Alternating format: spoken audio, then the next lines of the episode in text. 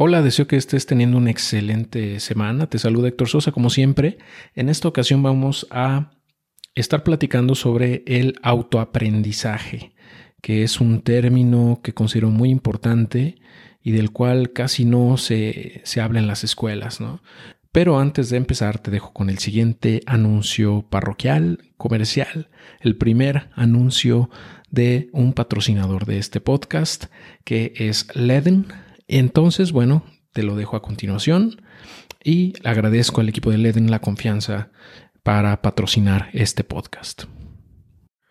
Este episodio es patrocinado por Leden una firma de alcance global que ofrece una suite de servicios que te permiten generar intereses en Bitcoin y dólares, así como también solicitar préstamos en dólares. Además, cuentan con un tipo de préstamo llamado B2X que te permite utilizar tus Bitcoins depositados en Leden para obtener un préstamo en dólares y poder comprar el mismo monto en Bitcoin. También puedes obtener un préstamo respaldado en Bitcoin en menos 24 horas para obtener liquidez sin necesidad de vender tus Bitcoin o satoshis. Si eres holder de Bitcoin y quieres ganar más satoshis, te invito a abrir tu cuenta en Leden. Usando mi enlace de afiliado adiosatujefe.com diagonal Leden, podrás obtener 25 dólares en la stablecoin USDC al tramitar tu primer préstamo desde 500 dólares. Por último, te invito a revisar las tasas de interés vigentes tanto para las cuentas de ahorro como para los préstamos en su página web leden.io ledn.io.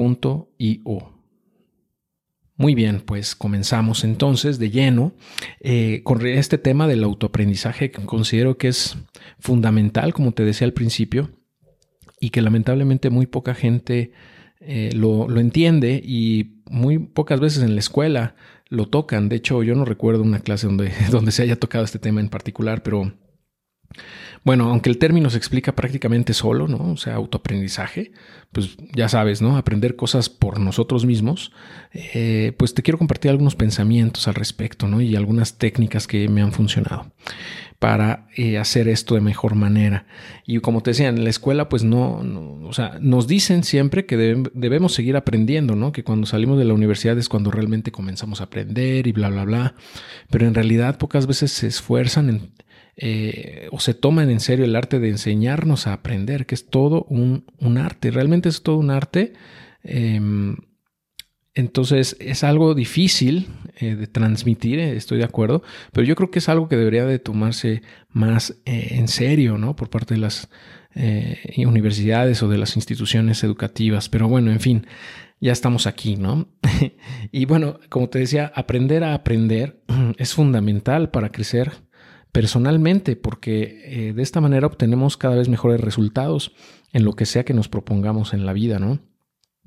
Y, realmente no es algo tan difícil, ya que eh, depende mucho de cómo se nos facilita el aprendizaje. O sea, cada quien aprende de manera distinta, ¿no? Cada quien tiene distintas formas de captar eh, o de absorber información, hay gente, por ejemplo, que prefiere aprender leyendo, ¿no? Como, como yo y otros prefieren escuchando, como en tal vez sea tu caso que estás consumiendo el podcast y prefieres eso a, no sé, por ejemplo, ver un video en YouTube, ¿no? Eh, y otros viendo, ¿no? Tal cual, videos en YouTube, por ejemplo, que pues a mucha gente le gusta, ¿no? Y se le hace más cómodo aprender de esa forma. Y está bien, o sea, realmente no hay una forma correcta o incorrecta, ¿no? Lo importante es que te funcione. Em, pero bueno, al final de cuentas, no es sino hasta que pones en práctica la teoría cuando en verdad em, comienzas a aprender. Realmente ahí es cuando realmente empiezas a eh, absorber o a asimilar ese conocimiento, ¿no?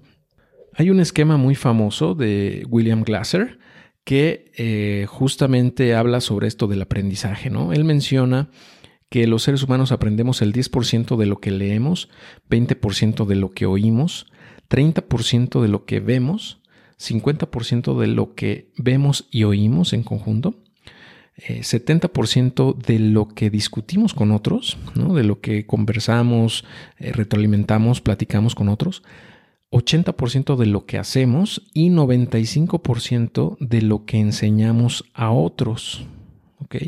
Eso está, está cañón, ¿no? Porque, o sea, prácticamente aquí lo que vemos es que eh, realmente si quieres dominar un tema, tienes que enseñarlo, no hay otra forma. ¿no? Es como la forma más efectiva de realmente aprender y, eh, y de, pues, absorber o asimilar el conocimiento. Obviamente esos porcentajes que te digo, pues van a variar mucho entre personas, ¿no? eso es meramente como un ejemplo, yo lo veo así, pero pues al final de cuentas de eso se trata, ¿no? De que la, realidad es que cada quien aprende, aunque aprende de manera diferente, pues hay al final de cuentas sí aprendes mejor cuando enseñas a otros o cuando pones manos a la obra, cuando haces algo. ¿no? Ahí es cuando realmente eh, se puede decir que estás aprendiendo, ¿no? O cuando lo transmites, como mencionaba. Pero bueno, al final de cuentas lo, importante es conocernos, ¿no? También a nosotros, ver cuál es la técnica que más se nos, o más bien el estilo de aprendizaje que se nos acomoda y enfocarnos en ese. Eh, entonces, bueno, a, continuación te voy a mencionar algunas técnicas y enfoques eh, que te pueden ayudar a aprender más y mejor. A mí me han funcionado, entonces por eso te los comparto. Eh, el primero de ellos se llama Pomodoro Technique, o sea, la técnica Pomodoro, y se refiere a bloquear sesiones de 20 minutos en donde nada pueda distraernos y enfocarnos solamente en una tarea a la vez.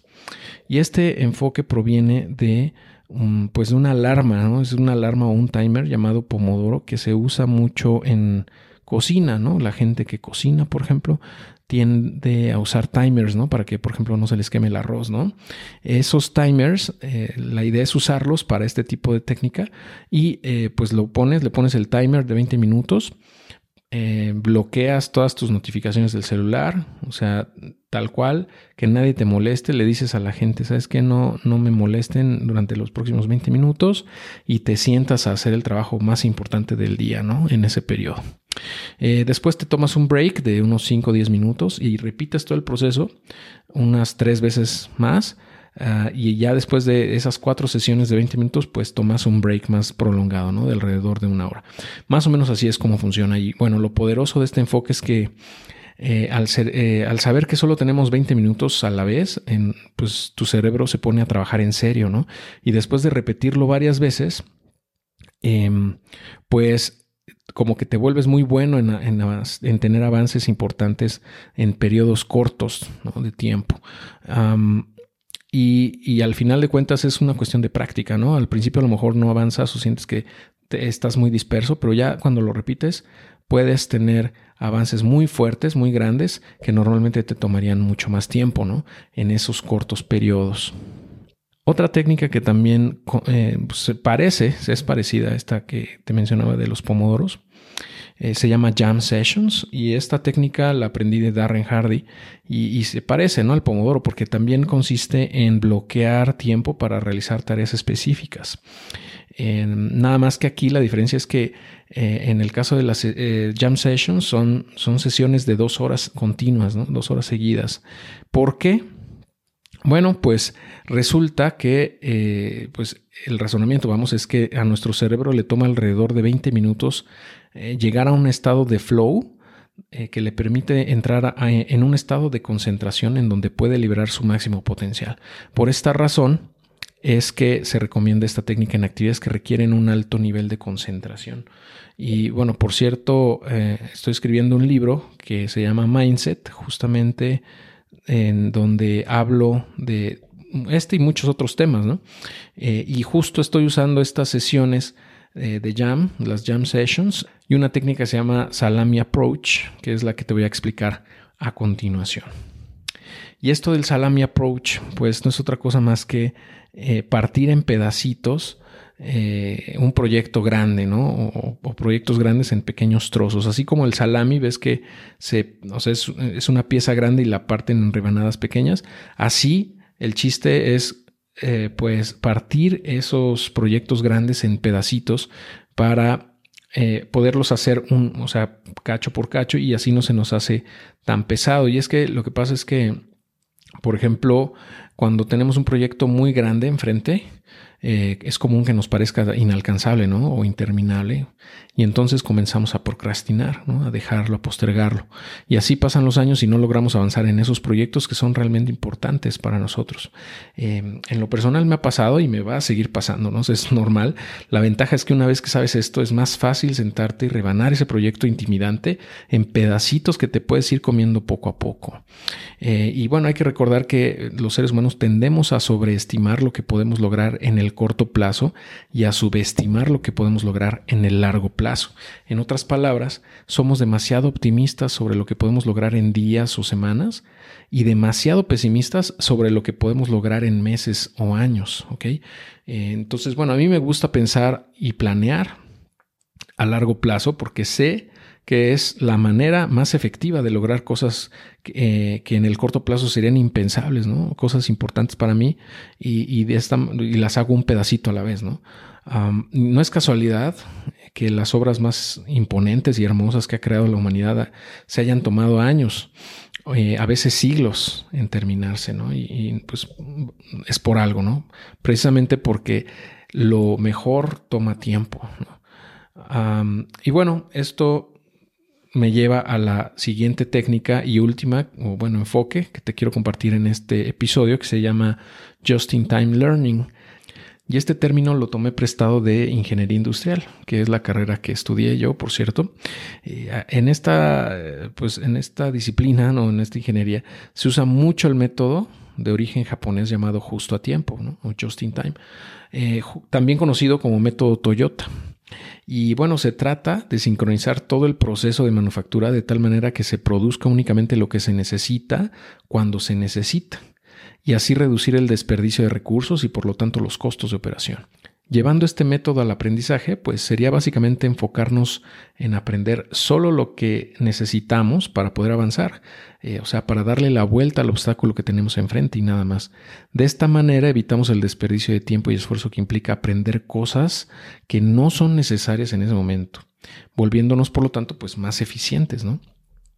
Y esto también se puede traducir en contratar expertos que nos ayuden a darle la vuelta a lo que sea que nos esté impidiendo avanzar en, en, X momento, ¿no?